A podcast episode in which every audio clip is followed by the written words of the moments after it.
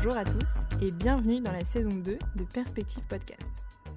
Lancé simultanément avec la galerie Perspective en septembre dernier, ce podcast approfondit les thématiques des expositions développées dans la galerie. Depuis son ouverture, nous avons consacré la galerie à la vaste question de l'habitabilité urbaine. Ainsi, après une première exposition dédiée aux utopies urbaines contemporaines et une première série de rencontres avec des spécialistes de la question, que vous pouvez d'ailleurs retrouver dans la saison 1 du podcast, Perspective Galerie expose aujourd'hui l'artiste et architecte Lux Kuten à travers sept de ses projets réinventant les espaces verts urbains. Alors, Lux Kuten est architecte et illustrateur. Il est responsable de l'atelier d'architecture Skuten. Il est également président de l'association Vegetal City et est l'un des membres fondateurs de Biomimicry Europa, organisation promouvant le biomimétisme. En fait, depuis plus de 40 ans, il imagine, conçoit, dessine des solutions alternatives pour remédier à la dégradation de l'environnement et faire évoluer nos modes de vie, notamment nos modes de vie urbains.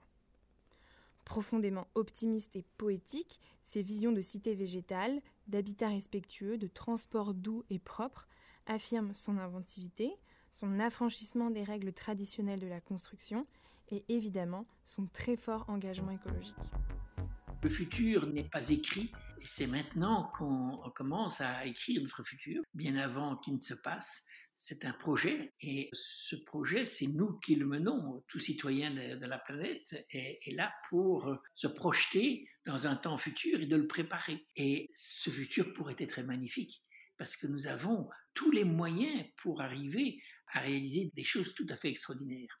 On peut encore prendre le virage nécessaire, aller vers autre chose. Donc moi, ce qui m'intéresse, c'est montrer un futur désirable, l'endroit dans lequel j'aimerais bien vivre dans 100 ans.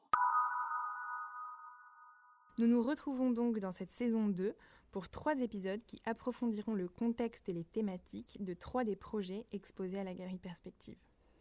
Dans ce troisième et dernier épisode, nous aborderons la question du biomimétisme ou comment l'écoute et l'observation de la nature peut nous guider vers une ville plus intelligente, plus sensible et finalement bien plus humaine et durable.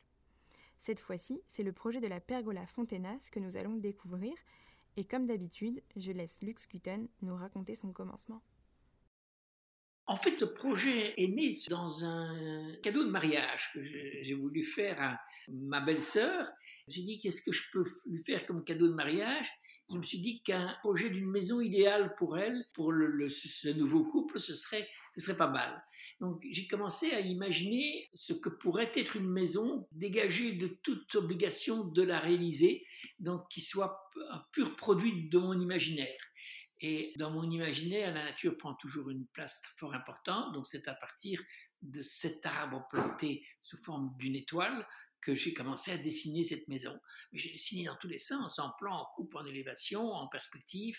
J'ai dessiné les, détails, d'abord en bois laminé collé, et puis je me suis dit, mais si je pouvais travailler avec des arbres vivants, ce serait beaucoup plus intéressant. Et puis je, l'ai fait sous forme d'habit arbre, mais dont on guide la croissance euh, et chaque branche, on aurait un peu guidé pour qu'elle donne un peu une forme comme, ça. Puis en faisant des greffes, des tailles, toutes sortes de choses, on serait arrivé à créer un environnement sous forme un peu de, de champignons. Et j'adorais ce projet. C'est un projet qui devait euh, être un, ou deux petits dessins au départ, puis c'est devenu un, album, un gros album. Donc j'ai fait une trentaine de, dessins, des textes, des tas de choses. Et, finalement, dans l'album cadeau de mariage, j'ai mis des noyaux de cerisier qu'il fallait planter, j'ai mis les distances pour avoir la maison idéale et comment guider la croissance. Tout était dedans. C'était un livre concept, mais avec les graines pour le réaliser. Et puis, euh, bon, c'est resté dans la famille, et là, c'était juste un, rêve.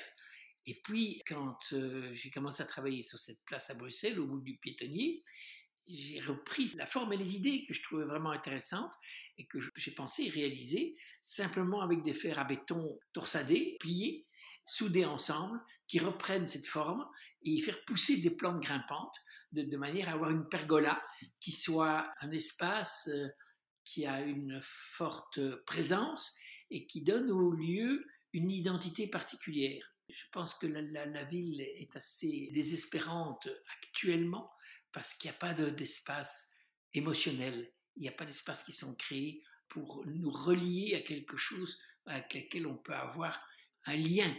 Et, si nous voulons vivre en, bonne relation, en bonne compagnie avec euh, notre espace urbain, nous devons avoir des lieux lesquels nous avons une affection particulière. Et ces lieux doivent être chargés d'une identité. Là, cette place, elle est vue d'assez loin. C'est un lieu de rencontre. il y a des bancs autour, il y a des petites lampes dans la, structure même qui fait qu'elle s'éclaire. La nuit, il y a les odeurs des fleurs qui poussent, etc. Et ça peut être un lieu à la fois romantique, mais aussi simplement de, passage, de rencontre, et qui avait une forte présence. Beaucoup de gens du quartier entourant voulaient que ce projet se réalise. Le politique ne l'a pas retenu le moment. Donc, il reste dans mes cartons, comme, beaucoup de ces projets. Ça ne me gêne pas tellement parce que moi, j'ai fait ce qu'il fallait pour le réaliser. Même s'il ne se réalise pas aujourd'hui, peut-être qu'un jour, on le fera ailleurs. Tant qu'il a été conçu, il peut encore être réalisé, il peut encore avoir une vie ailleurs, un moment, je ne sais pas. Mais euh, il est prêt à être développé un jour.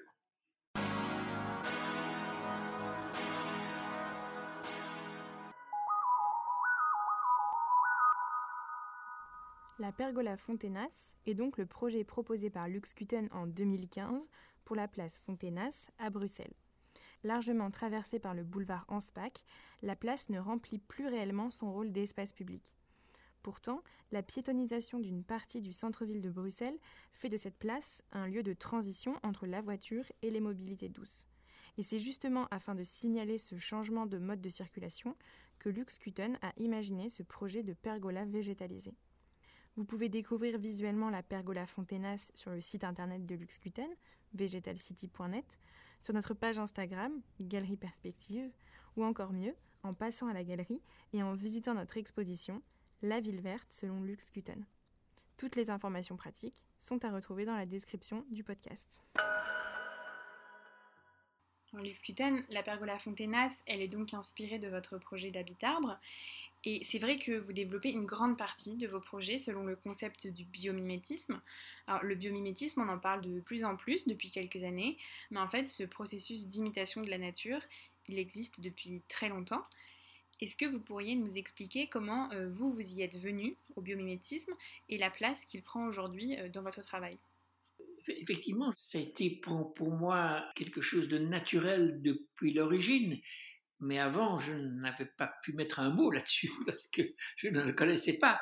Puis j'ai rencontré euh, Gauthier Chapelle, qui lui est le, fondateur de Biométrie Europa et euh, avec qui j'ai eu un lien très vite euh, fort parce qu'on a vu à quel point on travaillait dans le même sens. Lui, il avait son approche était beaucoup plus scientifique et biologiste. Moi, elle était intuitive et elle avait la sensibilité d'une fibre picturale et architecturale. Et en mettant les deux ensemble, on pouvait euh, enrichir complètement le concept et des possibilités de réalisation. Donc, euh, c'était pour moi l'occasion de pousser plus loin certaines de mes réflexions en trouvant euh, une justification scientifique qui au départ était tout à fait intuitive. Et d'ailleurs, est-ce que vous pourriez nous donner votre définition biomimétisme Oui, le biomimétisme, c'est s'inspirer de la nature pour des réalisations qui vont nous apporter un réel gain au niveau de la durabilité, de l'écologie, de l'environnement. C'est ça le principal. L'art nouveau, euh, ce n'est pas du biomimétisme, parce qu'il n'y a pas un gain dans les matériaux, il n'y a pas un gain énergétique, on reste dans des utilisations de l'ensemble des matériaux de construction tels qu'on l'a toujours fait. Dans la manière dont nous le concevons, c'est comment est-ce qu'on peut travailler en collaboration avec la nature pour qu'elle nous aide à trouver les voies qu'il faut pour pouvoir entrevoir les choses de manière renouvelable, comment est-ce qu'on peut travailler sur une économie circulaire? Le biomimétisme, par exemple, c'est qu'apprendre que dans la nature, il n'y a jamais un déchet. N'existe pas le déchet dans la nature. C'est une ressource pour une autre partie d'un organisme vivant. Ce que l'on jette va enrichir une autre partie de notre environnement. Comprendre cela et commencer à travailler dans ce sens-là, c'est magnifique. À ce moment-là, on rentre dans des cycles de vie qui font qu'on peut imaginer réellement d'avoir un futur sans limite, puisque toutes les ressources ne sont jamais utilisées que dans la manière dont la nature peut nous les produire sans l'épuiser. C'est vrai que je trouve important de rappeler cette définition parce que moi, par exemple, la perception que j'avais du biomimétisme, c'était euh, prendre, entre guillemets, ce qu'il y a d'intéressant dans la nature en termes structurels, en termes esthétiques, mais j'avais le sentiment que euh, finalement le biomimétisme, il n'était pas forcément lié à l'écologie parce qu'on euh, peut complètement copier un système sans en être respectueux. Euh, or, la définition que vous, vous nous donnez, elle est beaucoup plus philosophique parce que, au-delà des structures et des formes, elle implique la compréhension et la reproduction du système global et interdépendant de notre écosystème. Oui, dans le biomimétisme, on copie la manière dont la matière se développe, comment on peut l'utiliser. Et là, euh, il y a une profondeur dedans que, je trouve formidable. Euh, copier l'art nouveau, c'était du biomorphisme parce que c'était juste la forme qui changeait.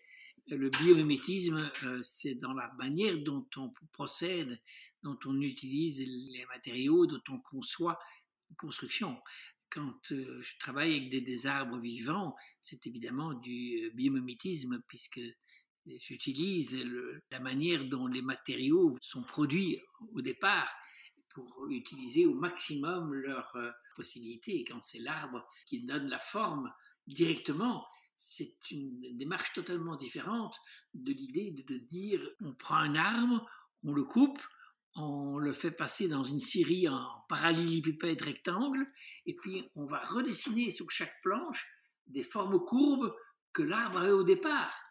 Quand j'ai constaté ça, quand j'ai pris conscience de ça, je me suis dit que c'était peut-être pas la meilleure façon de faire et que je pouvais peut-être travailler dans un, plus grand respect du, matériau qui m'a donné sa substance pour pouvoir euh, créer euh, un, environnement euh, qui, va évoquer le matériau en lui-même tel qu'il s'est développé. Mais est-ce que vous n'avez pas peur, en quelque sorte, qu'en usant de ces matériaux vivants comme matière première, on abuse et pille encore plus la nature? Certainement pas plus, parce que l'utiliser vivante, c'est quand même mieux que de devoir la tuer pour pouvoir euh, l'utiliser, parce qu'il continue à jouer son rôle. Alors, quand il s'agit d'un arbre, de capteurs solaires, de, photosynthèse, d'oxygénation, de récupération d'eau de pluie, de, toutes sortes de choses. Mais c'est un procédé qui est très très euh, compliqué et dans lequel on ne maîtrise pas encore l'ensemble des euh, manières de procéder. Donc j'ai très peu utilisé ça, je, l'ai fait quelques fois, mais c'était assez euh, exceptionnel. En général, je travaille avec des matériaux qui ne sont plus vivants mais qui ont été produits de manière naturelle et qui peuvent être recyclés, qui peuvent retrouver sa place dans l'ensemble de l'environnement, ce qui n'est pas le cas de euh, beaucoup de matériaux qu'on utilise. On réfléchit dans une production linéaire où, euh, euh, une fois qu'on l'a extrait de, l'environnement, il va rejoindre un dépotoir ou nos poubelles. Et ça, c'est évidemment quelque chose qui ne peut pas se faire sur, sur le long terme parce que là, on épuise complètement la planète. Mais on peut par contre travailler avec des, matériaux qui sont 100% euh, naturels et qui se recyclent très bien. Quand on fait une, maison en terre crue, par exemple, on va la chercher la terre à côté de, l'endroit où on va construire. Quand on a édifié le mur et qu'on euh, habitait dans la maison quelques dizaines d'années ou plus, quand on, on l'abandonne et quand elle ne nous sert plus, le mur revient naturellement dans le trou dans lequel on l'a sorti et il n'y a pas de pollution, il n'y a pas de déchets, il n'y a rien. Quand on travaille avec euh, du bois, de la paille, euh, du chanvre, de la chaux, euh, du sable, on a des matériaux 100% naturels qui sont respirants et qui retrouvent leur place après l'emploi dans, dans l'environnement. Et ça, c'est un grand bonheur pour moi. Alors, je voulais également vous demander, euh, j'ai le sentiment que le biomimétisme, il est aussi très lié à la recherche technologique, euh, presque parfois à la recherche technologique de pointe, à l'innovation. Par exemple, pour moi, une des figures euh, importantes du biomimétisme aujourd'hui, c'est l'architecte Neri Oxman, qui dirige un laboratoire de recherche au MIT qui est dédié à l'architecture bioclimatique. Et dans un même temps, là, vous venez de nous évoquer des habitations en terre crue, euh, qui est une technique euh, de construction très ancienne. Donc, en fait, je me demandais comment le biomimétisme, il se place comme ça entre technologie euh, de pointe et méthode quasiment ancestrale. C'est une continuité. L'architecture vernaculaire, l'architecture classique traditionnelle depuis la nuit des temps, n'a jamais travaillé qu'avec tout ce qu'on pouvait trouver dans, la nature sans la dégrader. Ce qui est tout à fait nouveau, c'est qu'on puisse faire des produits de synthèse qui ne se recyclent pas et avec lesquels on ne sait plus rien faire, qui sont euh, nos plastiques qui, nous créent des, problèmes insurmontables. Travailler avec la terre, on le fait de plus en plus maintenant, on redécouvre toutes ses propriétés, mais maintenant on a plus facile à le calculer à lui ajouter les adjuvants nécessaires pour la stabiliser, pour la rendre plus forte, pour créer des liens, des liens ou des fibres qui vont permettre de résister à des plus grands poids, à être plus facilement utilisables, ou travailler comme, comme enduit, ou le mélanger avec de la paille, etc., pour la rendre plus isolante. Donc on a des techniques maintenant qu'on a pu étudier et évaluer grâce à nos connaissances scientifiques qu'on n'avait pas euh, au départ. Donc on peut aller beaucoup plus loin que ce qu'on faisait euh, traditionnellement il, y a quelques siècles. On a aussi le sentiment qu'on commence aujourd'hui à créer des matériaux hybrides qui reproduisent, euh, grâce à la technologie, les spécificités, les qualités des matériaux naturels, des organismes vivants, etc. Oui, un biovert, ben, ils existent. La chitine d'une libellule est un biovert ou des diatomées dans euh, les massifs coralliens, on trouve des biovers magnifiques aussi.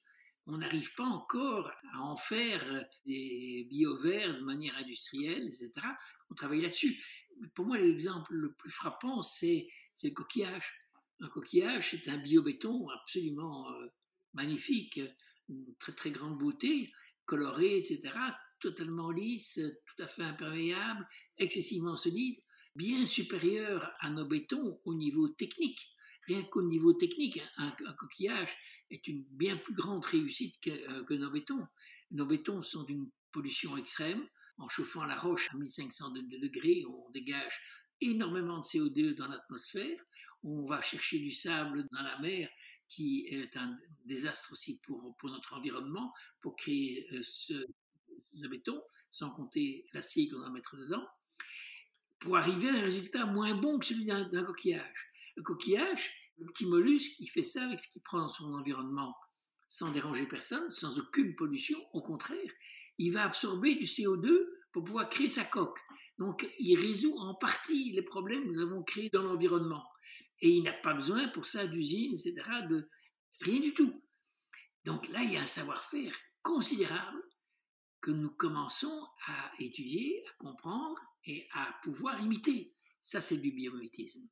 Et là, lorsqu'on pourra faire un biobéton comme euh, un coquillage, alors là, on aura fait un pas considérable. On sait déjà le faire, mais pas de manière industrielle. On le fait à petite échelle, ça coûte très cher parce qu'on n'est pas aussi euh, performant qu'un mollusque, mais euh, on y arrivera. C'est le grand espoir. Je trouve ça vraiment inspirant parce que face à des mouvements comme la décroissance, euh, beaucoup de critiques opposent l'impossibilité de l'homme d'arrêter de chercher, de progresser, de produire. Et en fait, on se rend compte que la recherche et l'innovation, elles sont finalement euh, absolument compatibles, si ce n'est même euh, absolument indispensables, à un tournant de notre société vers une production propre, raisonnée et respectueuse. La décroissance, ce n'est pas s'arrêter et d'innover, c'est surtout s'arrêter d'accumuler des poubelles de plus en plus importantes, d'avoir un, continent de plastique qui se trouve dans la mer, qui est mangé par les poissons, que nous mangeons après, que l'on retrouve dans nos intestins maintenant. Donc on a fait un peu n'importe quoi. Euh, apprendre à travailler proprement, ça passe par une forme de décroissance, d'arrêter le gaspillage d'arrêter l'économie euh, linéaire où euh, on crée des produits de consommation immédiate, comme, euh, je sais pas, un Coca-Cola, qu'on met dans un, conteneur, dans un, une capsule, dans une canette, une canette qui, et qui, elle, euh, va, peut résister 200 ou 300 ans. Et, le coca, il, est bu dans, dans la semaine. C'est aberrant. Qu'est-ce qu'on fait de la canette? On peut le sous-cycler Donc, on ne peut plus en faire une canette telle qu'elle parce qu'on a rajouté des, tas de choses. Et euh, on dégrade de plus en plus jusqu'à finir dans des poubelles aussi. Donc, on a une manière de, procéder qui n'est pas du tout en phase avec ce que nous offre la, planète. Et dire qu'on détruit notre, notre nid, notre maison, la Terre, c'est notre maison, qu'on l'abîme, qu'on la détériore, c'est totalement inacceptable et insupportable. Il faut commencer à comprendre que nous devons fonctionner dans un grand respect du lieu qui, nous a offert un, un environnement d'une telle qualité. Merci beaucoup, Lux Kitten.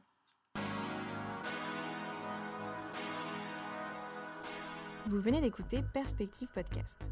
Nous espérons que vous avez apprécié ce moment d'échange avec Lux Kuten autour de ses projets et de sa vision des espaces verts urbains. Si c'est le cas, n'hésitez pas à vous abonner et à nous soutenir avec 5 étoiles sur votre application de podcast. Pour découvrir plus précisément et surtout visuellement les projets que nous avons abordés, nous vous donnons rendez-vous à la Galerie Perspective jusqu'au 16 octobre 2021 pour découvrir l'exposition La ville verte selon Lux Kuten. L'entrée est libre et gratuite et toutes les informations pratiques sont à retrouver en description du podcast. Vous pouvez suivre toute l'actualité du podcast et de la galerie en suivant notre compte Instagram, Galerie Perspective. Et vous pouvez également nous contacter par mail à propos de cet épisode ou à propos d'un autre projet à l'adresse galerie at perspectivehabiterlebeau.fr. Merci de votre écoute, chères auditrices et auditeurs, et rendez-vous très bientôt pour un nouvel épisode de Perspective Podcast.